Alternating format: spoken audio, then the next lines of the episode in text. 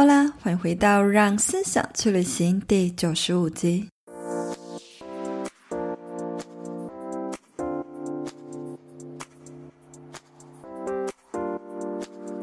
先前我在社群上发起的台湾版沉浮实验，不晓得正在收听的你是否还在沉浮的路上呢？在过程中，陆陆续续收到许多人提出的疑惑，例如：顺流真的是人生的最佳解答吗？宇宙要带我去的地方真的是更美好的吗？以及我要怎么知道心中的呼唤是不是我真实的渴望？今天这集呢，就让我来一一为你们解惑。如果你是我的忠实听众，欢迎到 Apple Podcast 滑到最下方给我五星评论，和我分享为什么你喜欢这个节目，给予我更多持续做下去的鼓励和动力。谢谢你的支持，那我们就开始进入今天的话题吧。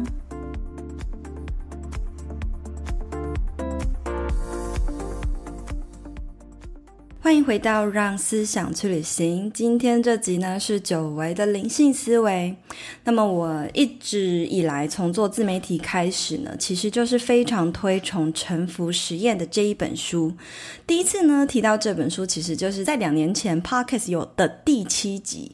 那一集呢，就是讲到我爸爸从无家可归到月入百万创业的故事哦。为什么会在那一集提到沉浮实验呢？原因就是因为我爸爸他从无家可归，然后一直到后来创业，得到很大的丰盛，不管是人生啊，或者是财富上面，他的故事真的就跟沉浮实验的主角一样，就是他都没有想太多，顺着生命之流，跟着宇宙的指引，就默默的走到了。呃，成就了他想要的人生的模样。那这也绝对堪称是史上影响我人生最深的书之一。可是近期呢，这本书的作者也在台湾推出了线上课程嘛，就有许多人来问我推不推荐呐、之类的。那这部分其实我也写了推文去回应这样的疑问。那在本集的最后呢，我也会针对需不需要特地去报名去学习怎么臣服的这个疑问去做一个解答。不过呢，这集重点呢，还是想要放在沉浮的本身，来聊聊为什么沉浮顺流必然带领我们走向成功。顺流真的是人生的最佳解答吗？不知道你们会不会有这样的疑惑？就是虽然说，诶，对啊，臣服感觉就是很好，可是臣服总是还会，还是会被一股未知的恐惧给束缚着，给控制着。就是，诶，如果我不去做任何的努力，不去做任何的挣扎，真的事情会得到我想要的结果吗？那首先呢，我们就要先来聊聊哦，关于人生，我们为什么会在人生的这条路上感到不顺？那这就要回从想要从我自己过往以来的故事，我自己的故事还有经验去跟你们分享，为什么人会感到不顺遂。就是一直以来呢，我的行事风格就是，无论我遇到什么样子的困难，我绝对绝对不相信世界上会有什么不能够解决的办法，就是我深深的相信着。这世界上，这个宇宙之间每个问题都对应着一个解答 哦，所以或者是说一个问题绝对是对应着多重的解答。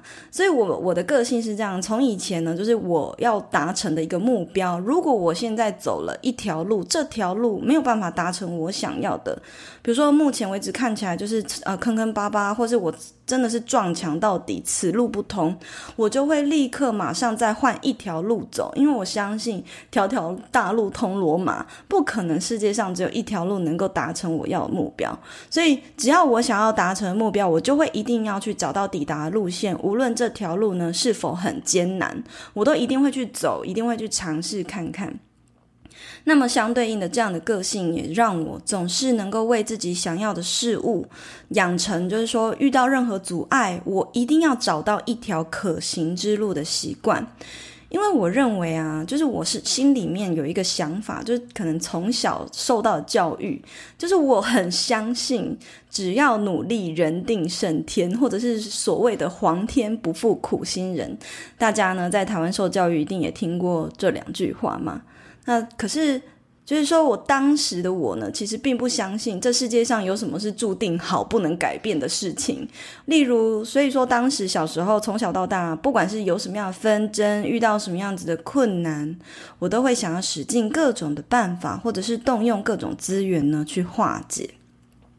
可是呢，一直到了疫情爆发以后，我才发现，诶，所谓的人定胜天呐、啊，皇天不负苦心人呐、或者是一定要有努力才能得到好结果，一定努力就能够改变，这这种信念很有可能也是一种很深的执念，而且也很有可能是一种限制型的信念。因为一直到疫情以后啊，就是许多企业都面临到无可扭转的问题嘛，就是一些议题都浮出台面来，那甚甚至呢，有很多人在这个过程中看到原生家庭的很多议题都浮出台面。那这些议题呢，也造就可能是因为可能这些都是天灾的问题嘛，比如说疫情是我们没有办法控制的，然后有更多更多深层的议题浮出台面的时候，你也会发现这些议题是你没有办法去改变、没有办法去控制的。那包含我自己也是哦，我之前呢在悄悄话日记中也有提到的，就是原生家庭的议题，也在今年就这样子同时爆发出来。这些全部都是一看就知道没有任何破解的方法。我只要一触碰，好像这些问题你只要一触碰，或者是你一旦很想要扭转、很想要改变，反而呢它会变得更一发不可收拾。所以线上在收听的大家，你们也可以去回想看看。你近期是否，或者是在这几年间，你是否也正在经历一些议题？是，诶，我好像再怎么样尝试去克服，也没有办法控制。我好像越要控制这件事情，这件事情反而越来越糟，越来越有可能会翻车。哦，所以呢，我自己就是经历了一个这样，所以如果大家好奇是什么样的事情，可以再到我之前的悄悄话日记去收听。总之，我就是因为遇到这样的事情，所以我知道没有别条路可走，你只能够配合宇宙安排好的生命之流，你只能够配合。这条宇宙安排好的路。后来我就是也因为学习到了臣服这个概念嘛，所以我就也开始尝试呢，不要再去控制了。我遇到就是没有办法的阻碍，我不要再硬要逆流而上，或者是硬要去做无谓的挣扎，我就是臣服，就是顺流。所以呢，我才突然的领悟到说，其实生命呢就像是河流一样，它也只是静静的躺在那里不动。然后没有所谓的顺或者是不顺，就是我们之所以会感到不如意或者是不顺遂，是因为生而为人的我们呢，啊、在这浩瀚的生命之流中，不断的逆向行驶、逆向挣扎，那我们怎么可以怪罪只是纯粹的躺在那里的生命之流呢？那接下来就会延伸出了一个问题，是说。可是我们要怎么肯定说这个宇宙就是一定会给我们最好的啊？我们要怎么肯定说臣服一定会走向好的终点呢？顺流真的是人生的最佳解答吗？那这是所有在练习臣服的时候，大家都会有的疑惑。难道臣服之后呢，就代表说我们就不用努力了吗？这个疑问句呢，其实也有值得反思的地方。我们从小呢就接受了人必须要努力才能有好的结果，这样子的信念。其实这种信念不也是一种二元性的限制性思考吗？就是为什么我们一定要很努力、很努力，所有的事情才有变好的可能性？为什么我们一定要很努力、很努力才能够成功？人必须要努力才能够胜天，这个感觉也是一种限制性，就是一种框架。所以说，假设我们相信呢，这个世界上本身就有一个远远超越人类、超越这个地球更大的智慧存在的话，那这个智慧的本体它怎么可能会出错呢？就是说，如果这个世界是。呃，在他的计算之下所创造出来的，那么每一分每一秒所发生的事情，是不是本来也就在他的计算之下而要发生的呢？那如果是的话，那为什么他怎么可能会出错嘛？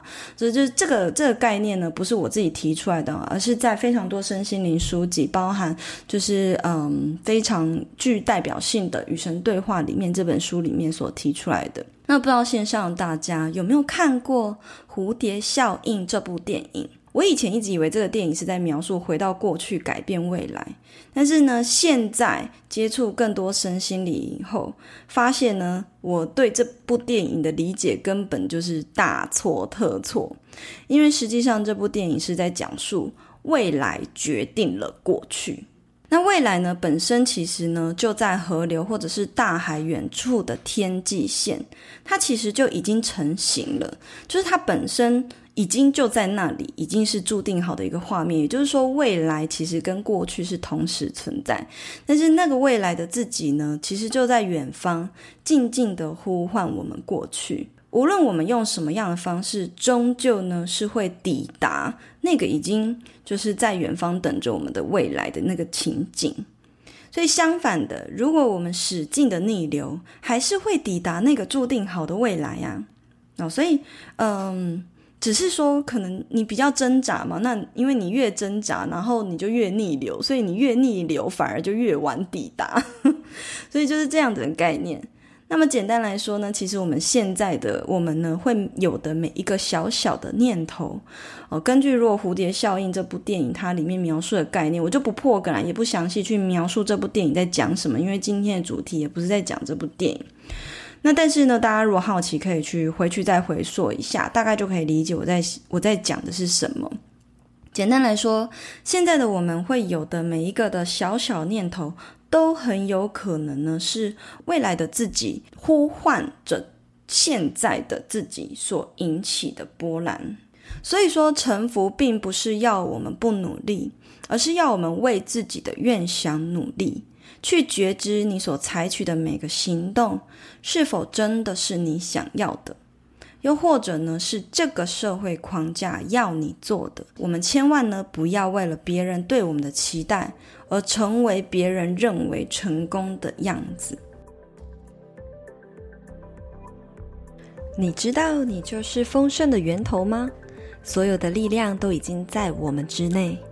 如果你愿意，所有你想要的都能够以最快的方式显化在你的眼前。在《创造金钱》这本书中呢，分享了很多《秘密》这本书中从来没有提及到的更高级的显化技巧，让你的人生呢更加的丰盛。所有你想要的都能够快速显化。而我呢，也因为太爱这本书，进而开了《创造金钱陪练团》。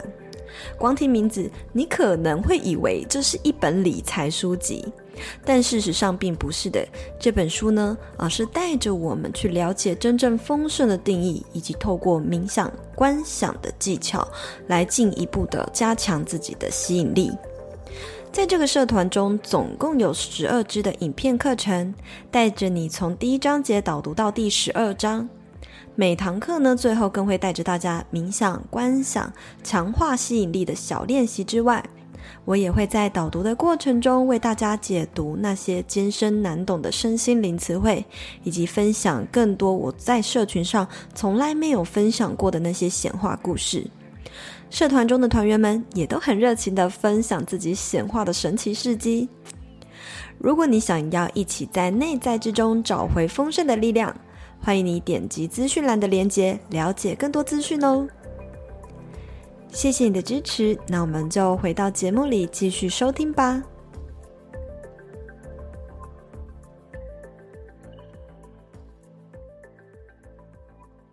那么接下来又会再延伸出一个问题，就是我怎么会知道？我是不是真的想要成为这样的人呢？我是不是真的想要做这件事？我是不是真的想要达成这样的目标？那么我的答案是呢，我们人类呢，其实是现在的自己，可能是在一个有限的觉知力之下。那么在我们有限的觉知力呢，当然不可能马上呢就去分辨说，诶，我现在脑袋里的这个念头是来自于外在的信念，又或者是来自于内在的愿想。就像我说的，当你不确定自己是不是想要成为那样子的人，第一步会是先去看看已经是那样的人，他的生活过得如何，处理得如何。例如呢，我常常会听到非常多人说：“哦，我以后一定要成为一个大企业的老板，我以后呢就想要成为百万富翁，想要成为很有钱的人，我想要像谁一样生活很富裕，等等等。”但是。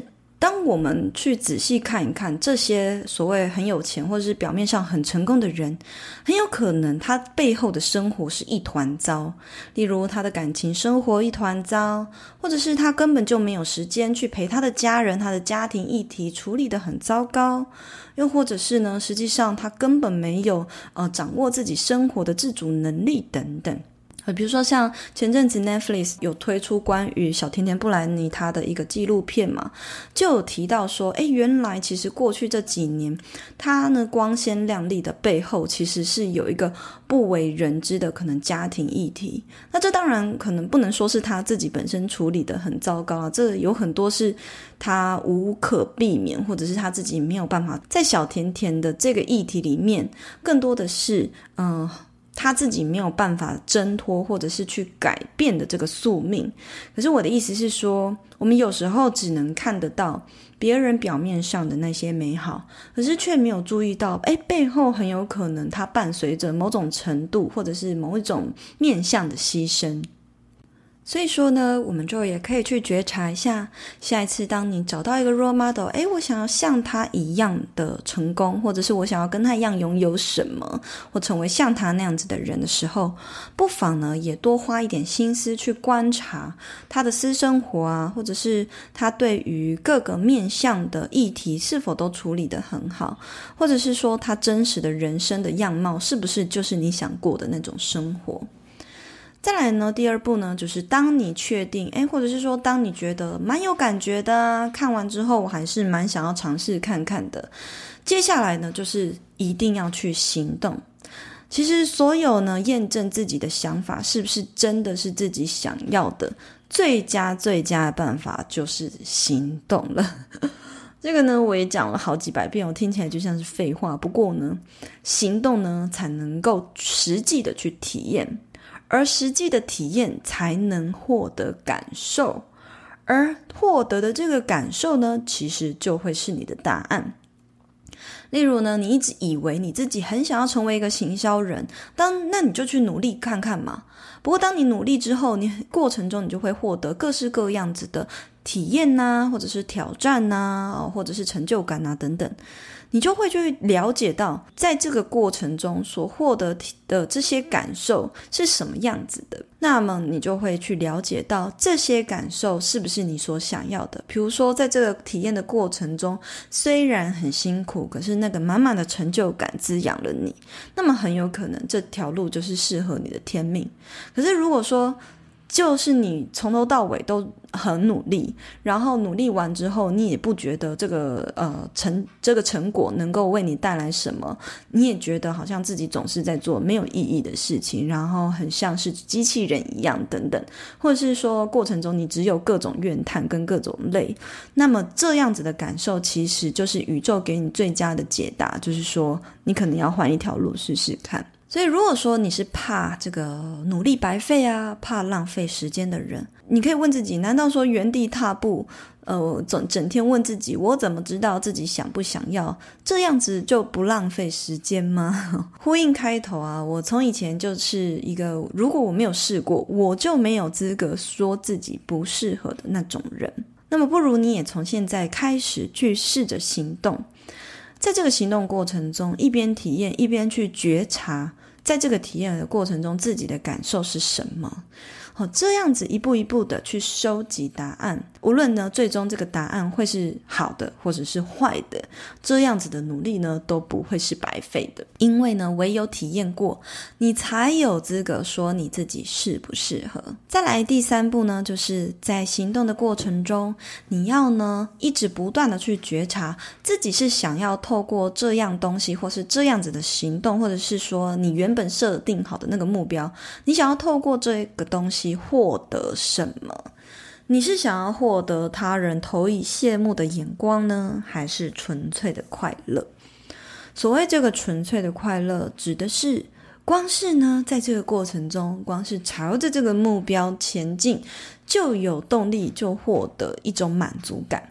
即便呢，看不到尽头，你也会因为付出，然后获得纯粹的快乐，而且呢，是不求回报的那一种。又或者，你是需要他人投以羡慕的眼光才能够快乐呢？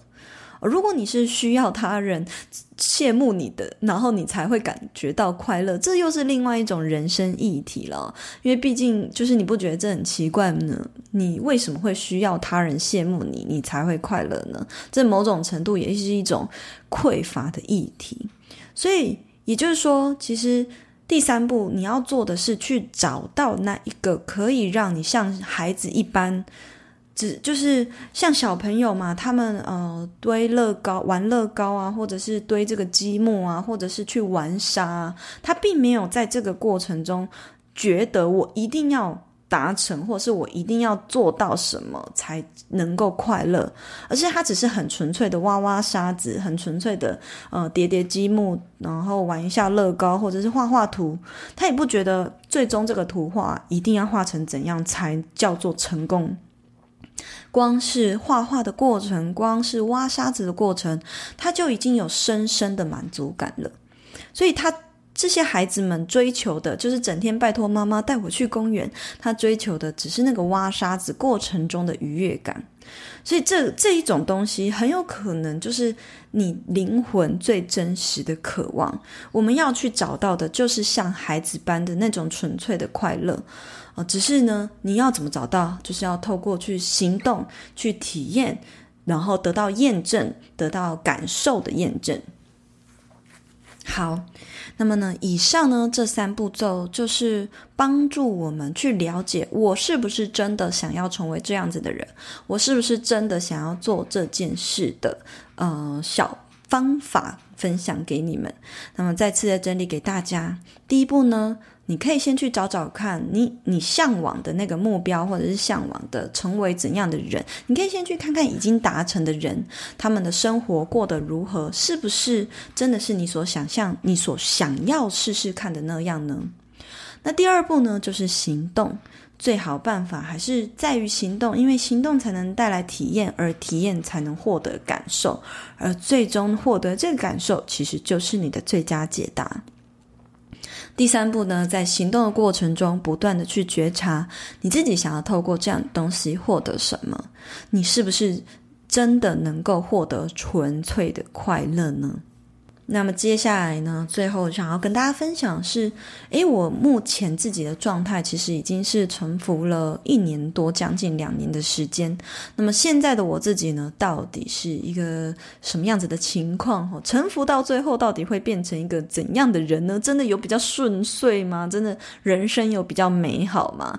好，那我呢，就想要在这集呢，以我自己作为沉浮实验的其中一员，来告诉大家。我现在的情况，嗯、就是我的内在就是一种自然而然的，打从心底深深的相信这个宇宙会丰盛的带我，就是我打从心底深深的相信内在的每一个念头，以及周围的每个人事物，都是我值得注意的指引，也是我值得花时间采取行动试试看的指引，而这种。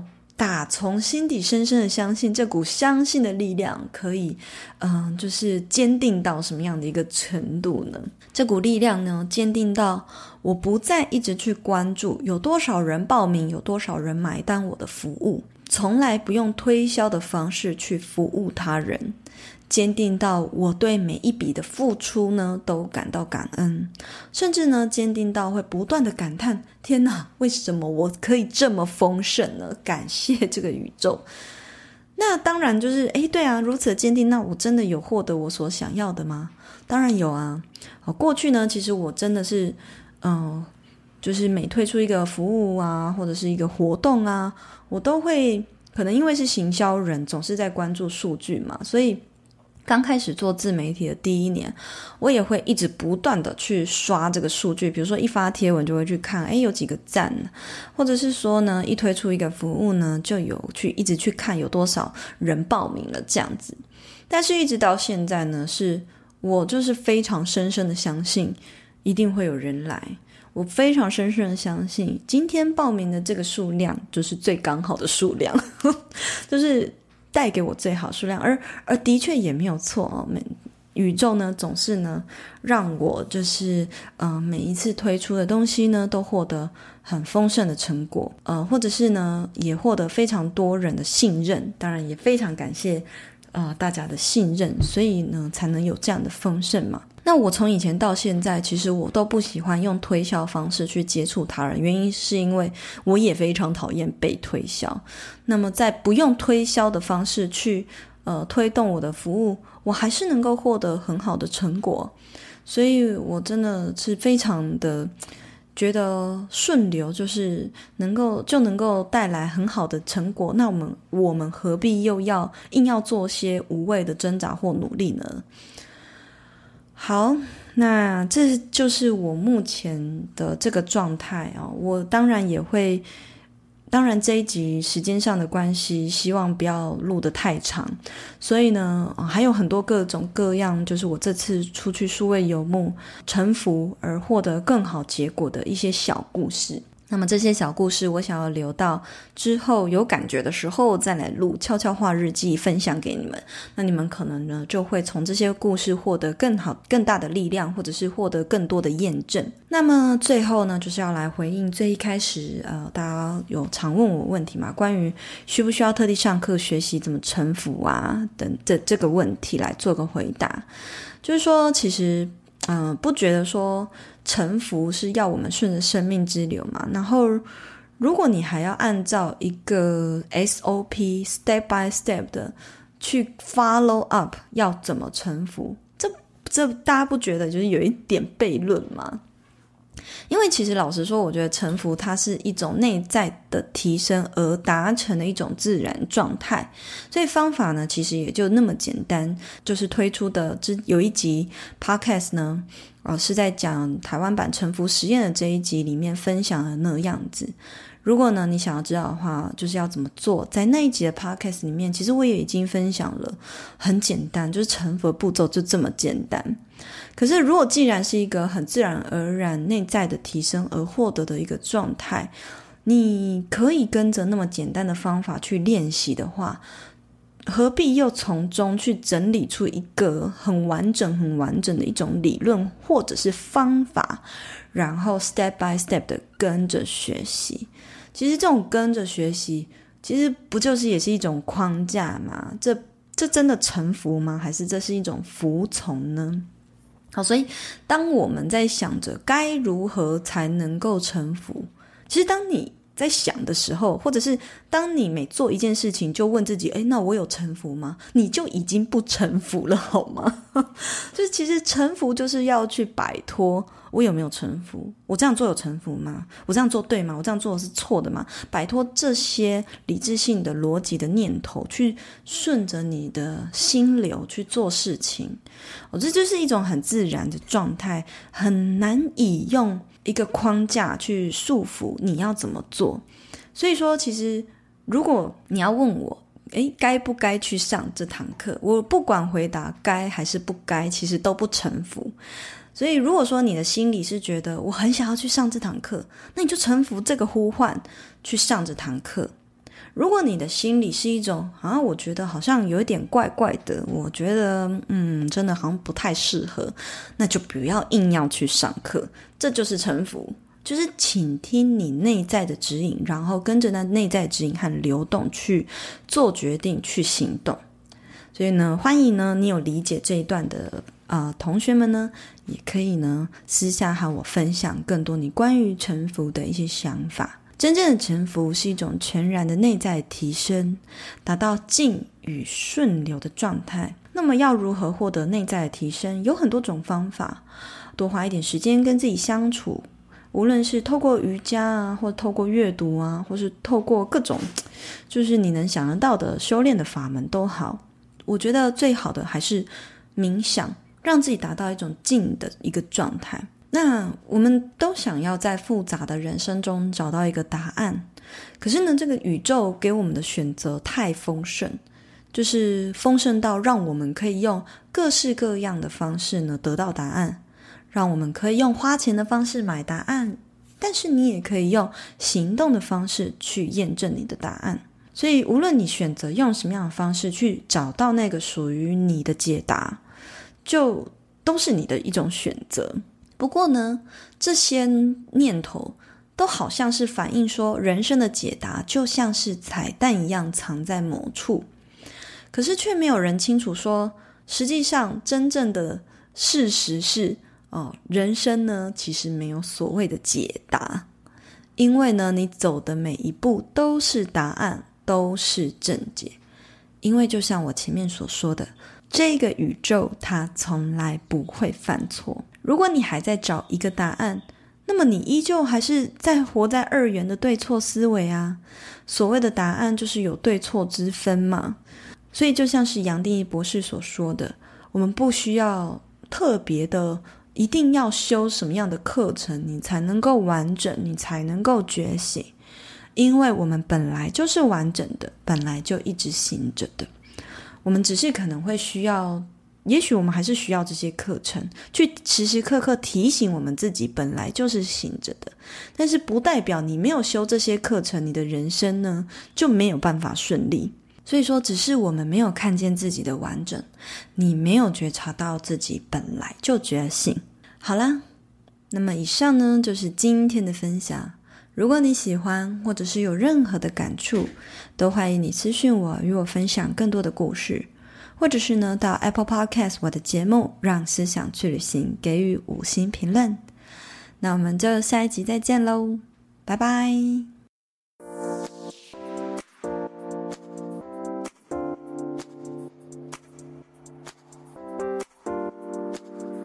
谢谢一直听完到最后的每一个你们。喜欢这类的内容，记得按下订阅追踪，都是支持我继续创作的动力来源哦。